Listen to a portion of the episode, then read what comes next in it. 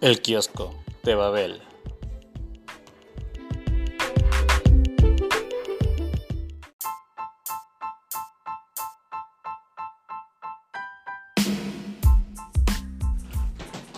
Buenos días, buenas tardes o buenas noches en el sitio época en que se encuentren. Bienvenidos a una nueva edición de El kiosco de Babel. Soy David Nicolalde y estás acá en la 108.1.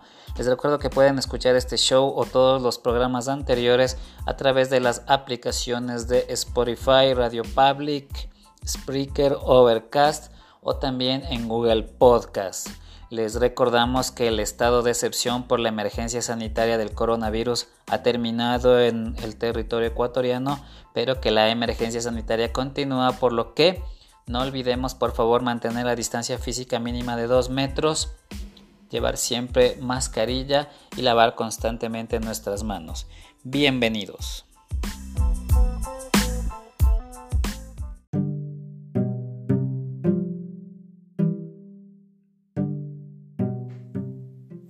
En esta ocasión compartiremos el texto de uno de los escritores más reconocidos de la historia, y no solo de las letras anglosajonas, sino de la literatura universal, y nos referimos al señor Edgar Allan Poe, bastante reconocido por dos obras.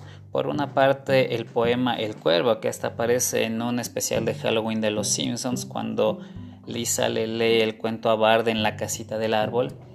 Y por otro lado, con el cuento Los crímenes de la calle Morgue, considerado hasta ahora por muchos conocedores de las letras como el precursor del género policiaco, género que luego sería repuntado por Conan Doyle y por Agatha Christie.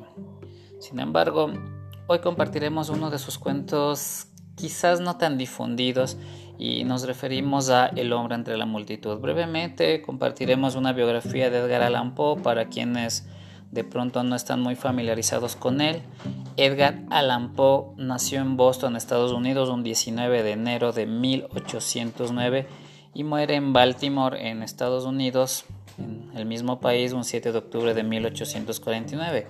Destacado escritor, poeta, crítico y periodista estadounidense ubicado dentro de la escuela literaria del romanticismo anglosajón. Destacó sobre todo por sus relatos cortos, aunque también por allí escribió una novela eh, las aventuras de Arthur Gordon Pym, que nos recordaría de pronto quizás a esta obra de Herman Melville, Moby Dick, y otras tantas que transcurren en aventuras en el mar.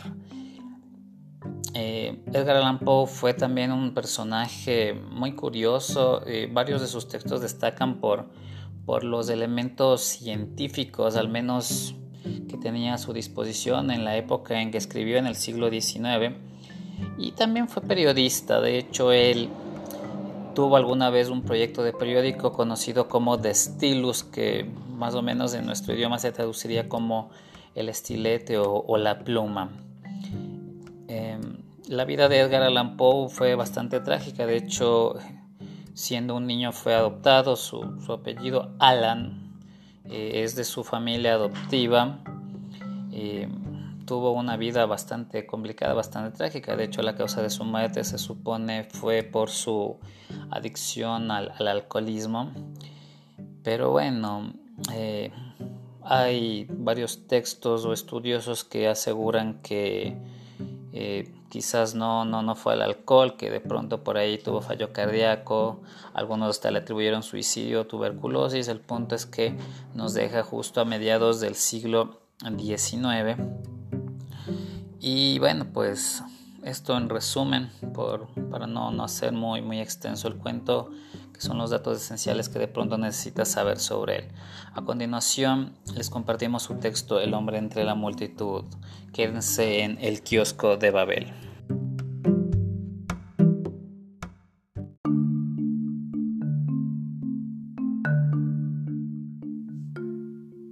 El hombre de la multitud por Edgar Allan Poe.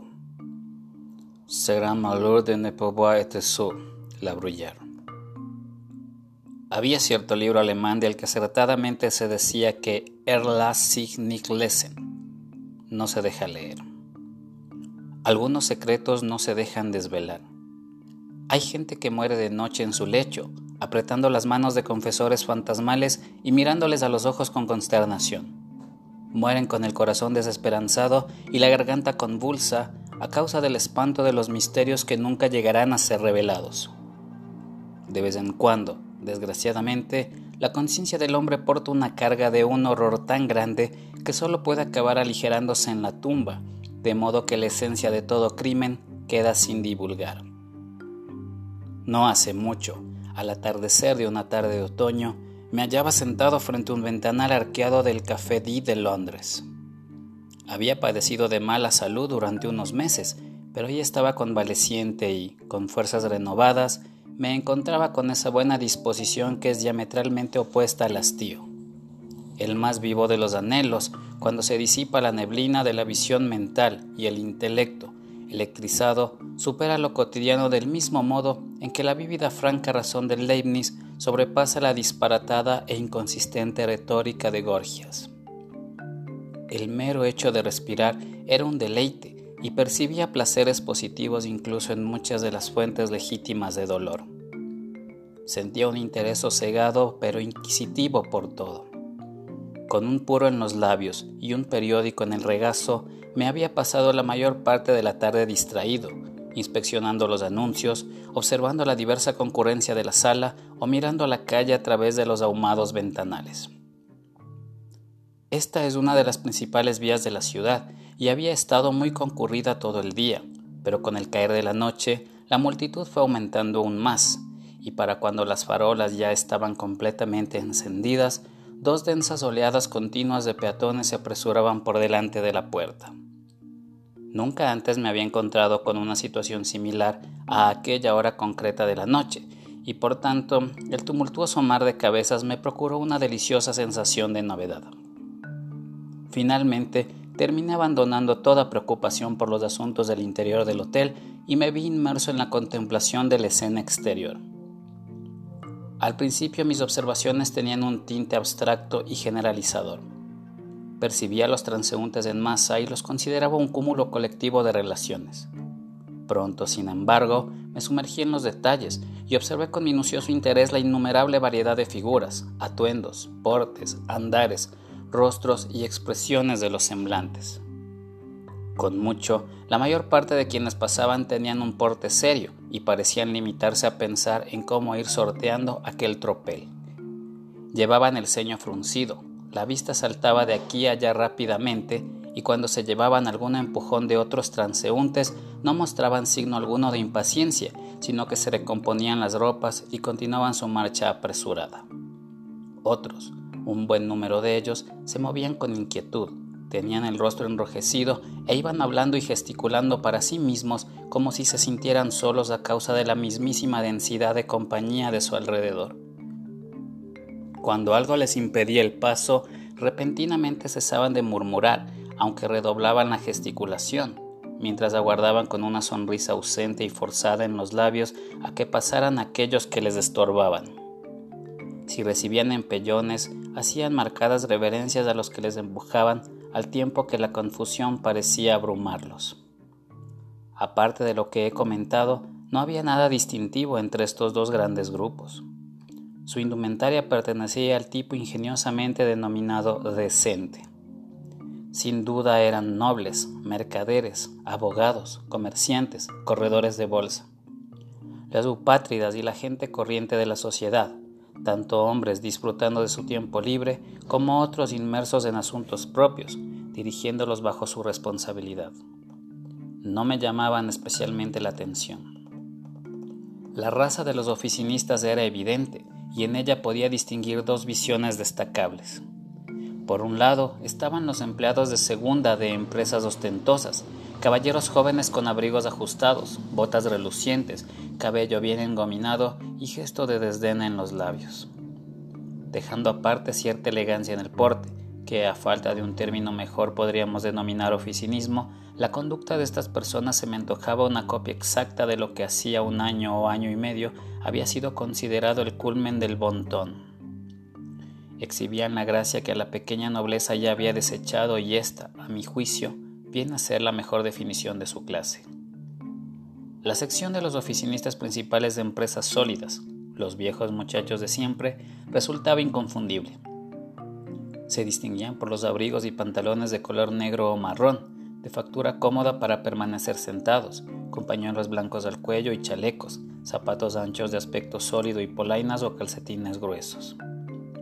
Lucían calvas no muy pronunciadas en la cabeza, de las que la oreja derecha, tanto tiempo usada para sostener la pluma, tenía el extraño hábito de sobresalir en punta.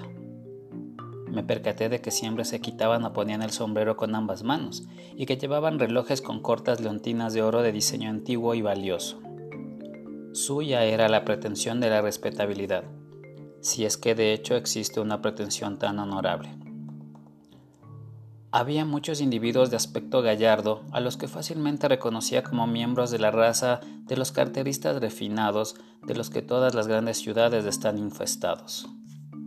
Observé esta pequeña nobleza con gran curiosidad y encontré difícil imaginar cómo podría ocurrir que los propios caballeros pudieran llegar a tomarlos por iguales.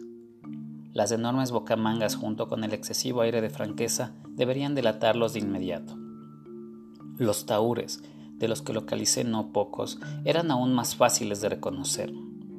Llevaban todo tipo de vestimentas que iban desde la del desesperado trilero bravucón, con chaleco de terciopelo, pañuelo caprichoso al cuello, cadenas doradas y botones con filigranas, hasta la de aquel vestido como clérigo, escrupulosamente carente de adornos, cosa que no podía levantar más sospechas. Aun así, todos se distinguían por cierta tez abotargada y morena, una veladura apagada en la mirada y labios pálidos y apretados. Había aún otras dos características por las que siempre podía detectarlos. Un cauteloso tono bajo al conversar y la extraordinaria extensión del pulgar formando ángulo recto con los otros dedos. Muy a menudo, en compañía de estos tunantes, localizaba algún tipo de persona de hábito un tanto diferente si bien no dejaban de ser pájaros de plumaje parejo.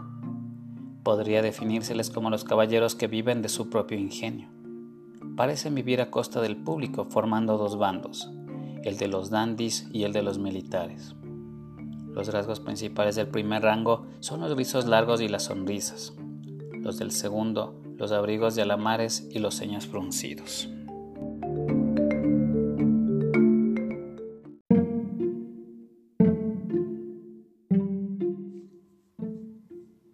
Descendiendo en la escala del denominado refinamiento, me encontré con temas de especulación más lóbregos y profundos.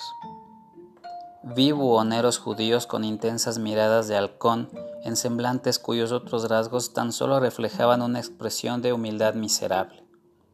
Tenaces mendigos callejeros profesionales frunciendo el ceño a pordioseros de mejor presencia los que únicamente la desesperación había echado a las calles nocturnas en busca de caridad inválidos débiles y cadavéricos sobre los que la muerte ya había posado su mano inexorable y que se movían furtivos y tambaleantes entre la muchedumbre, mirando a todos a la cara con gesto suplicante como si anduvieran buscando alguna oportunidad de consuelo o esperanza perdida.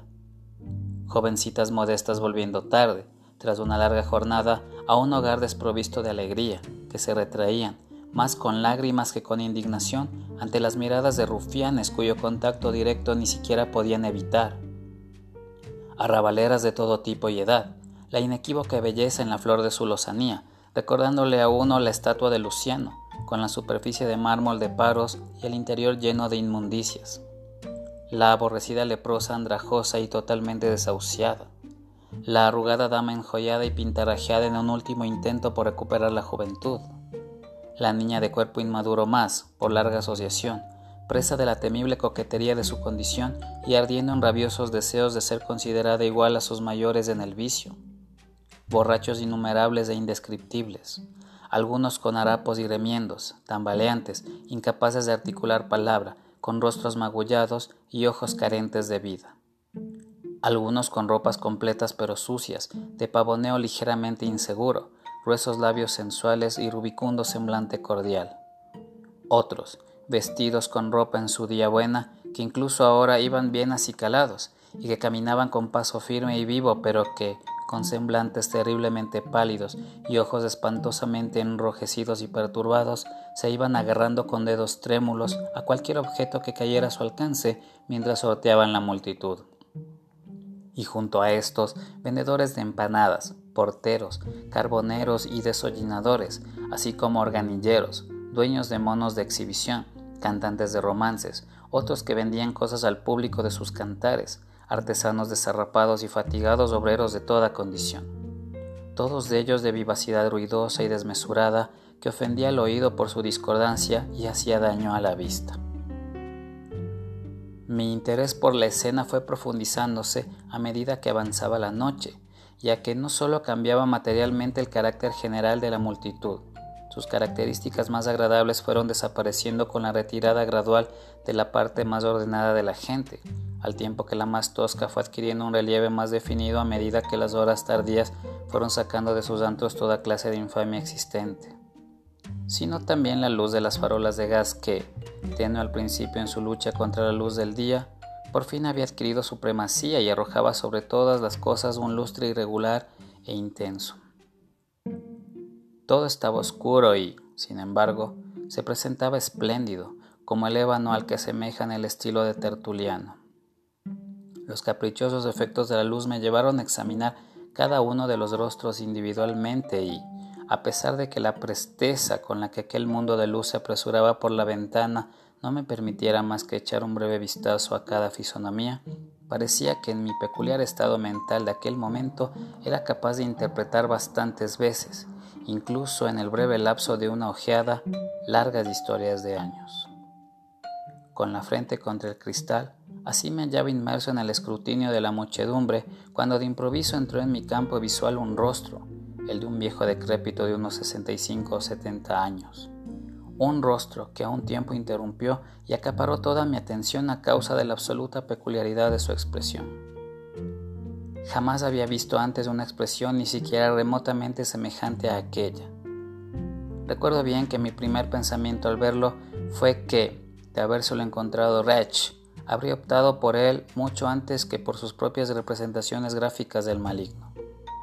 Mientras en el breve minuto de mi primer reconocimiento me esforzaba en formar un análisis del significado que transmitía, surgieron en mi mente confusas y paradójicas ideas de una enorme fuerza mental de cautela, de penurias, de avaricia, de frialdad, de malicia, de un carácter sangriento, de triunfo, de júbilo, de terror excesivo y de una desesperación intensa y suprema. Me sentí extremadamente excitado, sorprendido y fascinado. ¿Qué historia tan descabellada? me dije para mis adentros, lleva escrita en su interior. Y entonces me sobrevino un intenso deseo de no perder de vista a aquel hombre, de saber más de él. Poniéndome el abrigo a toda prisa y tomando el sombrero y el bastón, salí a la calle y, puesto que ya había desaparecido, me abrí camino entre la multitud en la dirección que le había visto domar. Con alguna que otra dificultad llegué por fin a localizarlo, a acercarme a él y a seguirlo de cerca, aunque con cautela para no atraer su atención. Disponía ahora de una buena oportunidad para examinar a aquel personaje. Era bajo de estatura, muy delgado y aparentemente muy débil.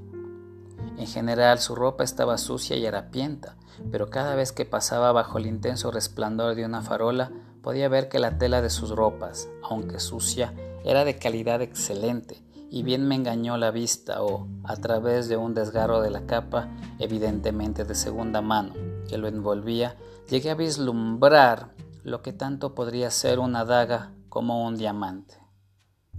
Estas observaciones no hicieron sino acentuar mi curiosidad y decidí seguir al extraño allá donde quiera que fuera.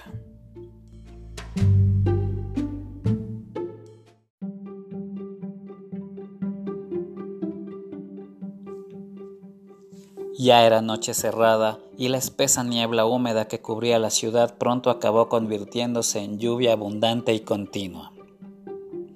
Este cambio del tiempo surtió un efecto extraño en la muchedumbre, que en su totalidad sufrió una nueva conmoción y quedó sumida bajo la sombra de un mundo de paraguas. Los titubeos, los empellones y el murmullo se incrementaron diez veces. Por mi parte, la lluvia no me preocupaba mucho. El que en mi organismo permaneciera al acecho la vieja fiebre hacía de la humedad algo demasiado peligrosamente atractivo. Me até un pañuelo alrededor de la boca y continué. Durante media hora el hombre mantuvo su camino por la gran avenida con cierta dificultad y allí caminé a su lado, muy cerca, por temor a perderlo de vista. Como en ningún momento volvió la cabeza para mirar atrás, no se percató de mi presencia.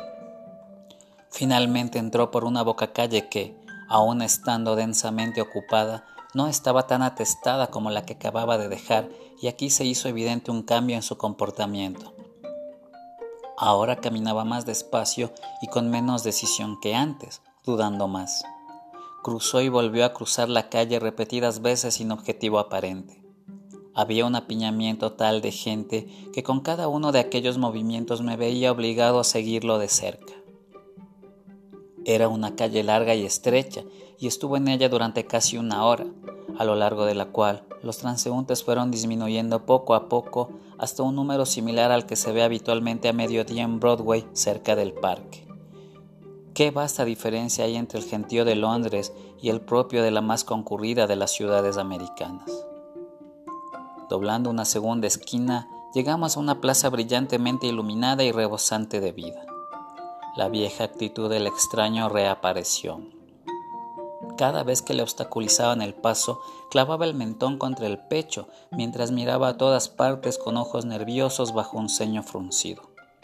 Me sorprendió, sin embargo, descubrir que, una vez terminado el recorrido de la plaza, diera media vuelta y volviera por donde había venido, y aún me asombró más verle repetir el mismo trayecto varias veces, en una de las cuales a punto estuvo de percatarse de mi presencia cuando se volvió en un movimiento inesperado. De esta manera pasamos otra hora, al final de la cual nos encontramos con mucho menos estorbo por parte de los viandantes que al principio. La lluvia caía constante, había refrescado y la gente comenzaba ya a retirarse a casa. Con gesto que parecía impaciencia irascible, el errático personaje tomó una calle en comparación desierta. Por ella tenía aproximadamente un cuarto de milla de longitud. Se apresuró con un brío que jamás hubiera soñado encontrarme en alguien de tan avanzada edad y que me dificultó en extremo el poder seguirlo.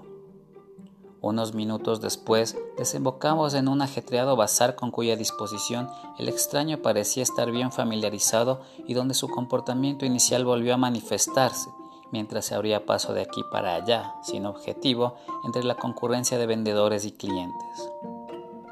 Durante la hora y media aproximada que pasamos en este lugar, me hizo falta disponer de mucha cautela para lograr mantenerlo a mi alcance sin atraer su atención.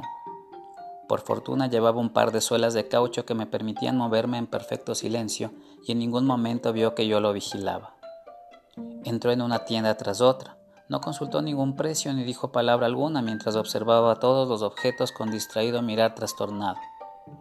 A estas alturas yo ya estaba totalmente pasmado con su comportamiento y me hice el firme propósito de no abandonarlo hasta que no me satisfaciera la curiosidad en alguna medida con respecto a él. El clamor de un reloj anunció las once y la concurrencia comenzó a abandonar rápidamente el bazar. Uno de los dependientes, al cerrar las contraventanas, empujó al anciano y en ese instante vi que un intenso escalofrío le recorrió el cuerpo.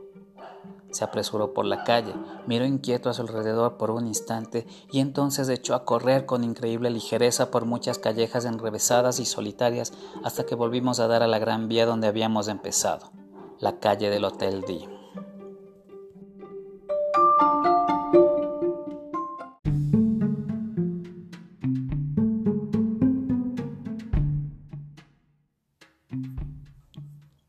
La calle, sin embargo, ya no presentaba el mismo aspecto. Aún relucía bajo el gas, pero llovía con saña y se veía poca gente. El extraño palideció.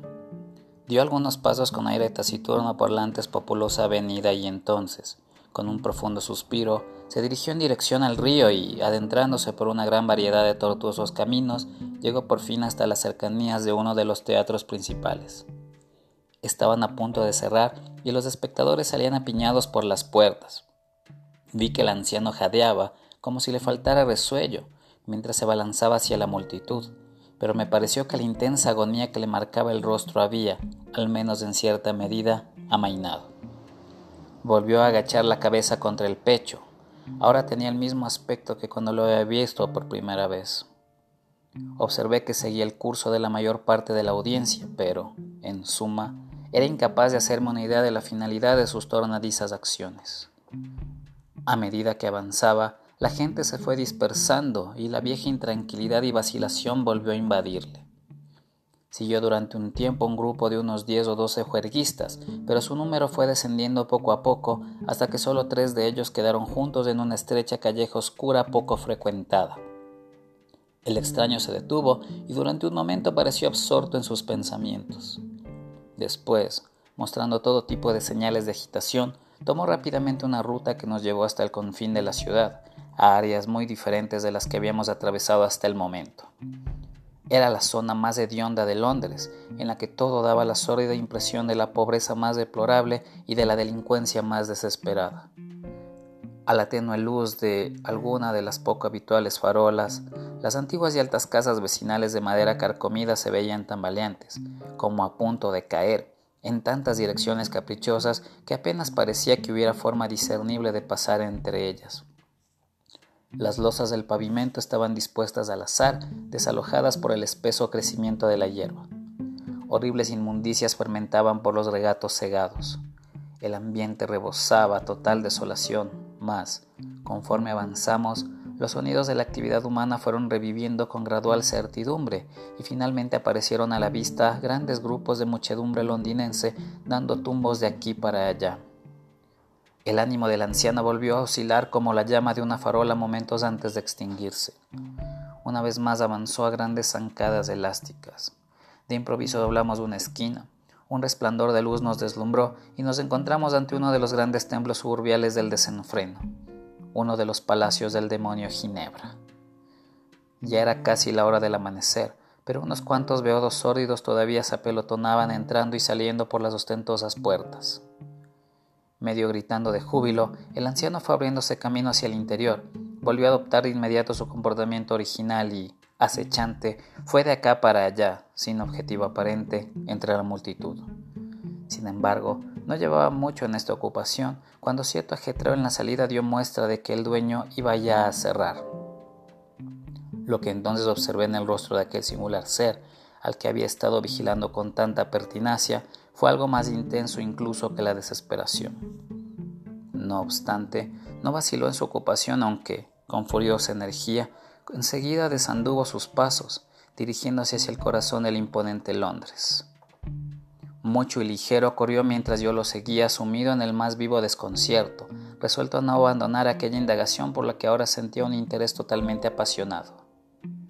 Mientras continuábamos salió el sol y al fin llegamos de nuevo a aquella testada zona comercial de la populosa ciudad, la calle del Hotel D, que ahora presentaba un aspecto de actividad y bullicio humanos apenas menor al que había visto la noche previa. Y allí, en medio de una confusión que crecía por momentos, persistía en mi seguimiento del extraño más, como de costumbre, anduvo de acá para allá y en todo el día no salió del tumulto de aquella calle. Cuando las sombras del segundo atardecer fueron apareciendo, yo ya estaba muerto de agotamiento y, deteniéndome justo delante de aquel errante personaje, lo miré fijamente a la cara. No se percató de mí, sino que continuó su solemne caminata mientras que yo, abandonando ya su persecución, me quedé contemplando el absorto. Este anciano, dije por fin, es el espécimen y genio del crimen insondable. Repudia la soledad. Es el hombre de la multitud. Seguirlo es fútil y no me queda nada más por aprender de él ni de sus actos. El peor corazón del mundo es más inmundo que el ortulus anime, quizá no sea más que una de las grandes dádivas de Dios el hecho de que Erla sich nicht lesen.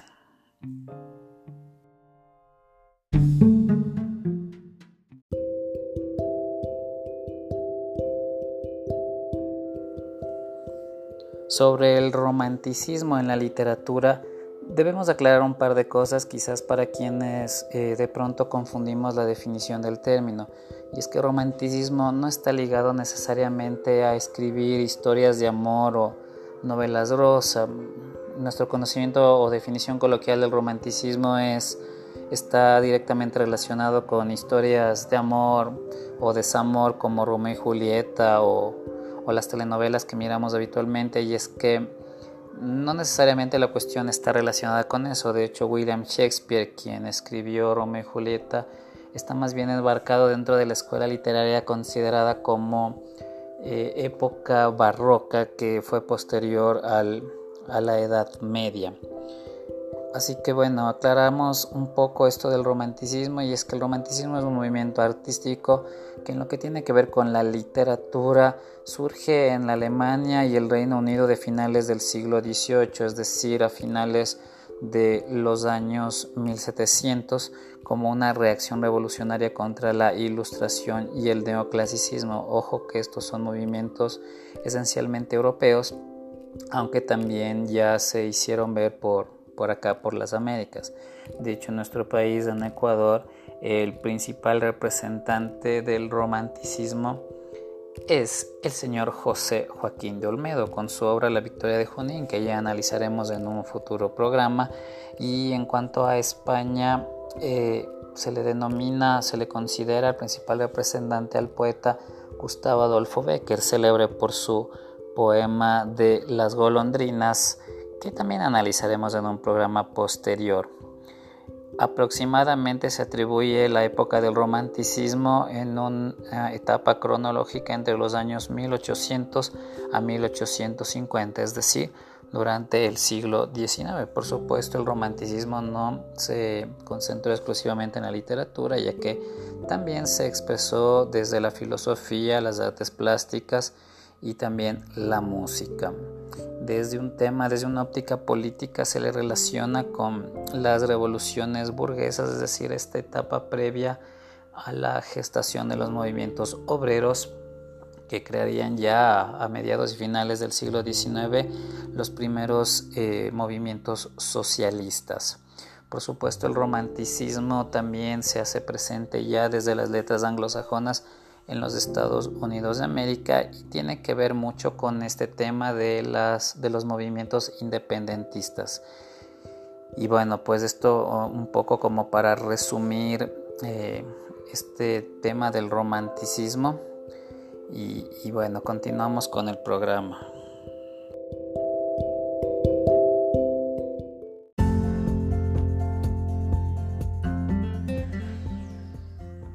Acabábamos de escuchar El hombre de la multitud, originalmente titulado en inglés The Man of the Crowd y publicado por primera vez en el año de 1840. Espero que el texto te haya gustado. Eh, no vamos acá a fungir de analistas literarios, dejamos eso a tu criterio. Eh, así que te invitamos a que compartas este podcast con tus amigos, a que lo leas igual, eh, lo puedes encontrar eh, libremente en distintas versiones de PDF en Internet. Eh, recuerda que es un texto del siglo XIX y que la mayoría de estos textos están libres de derechos de autor, por lo que están disponibles en varias fuentes, tanto impresas como digitales.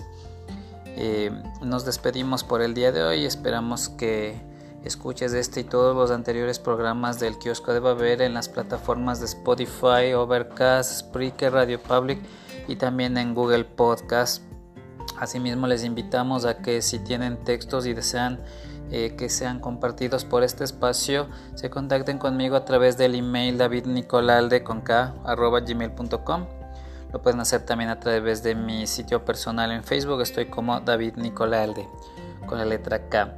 Eh, nos despedimos, este espacio llegó también gracias al apoyo de revistacaricato.com. Visítalos en sus redes sociales, en Twitter, en Facebook, en Instagram y también en YouTube. Hasta la próxima amigos, cuídense mucho.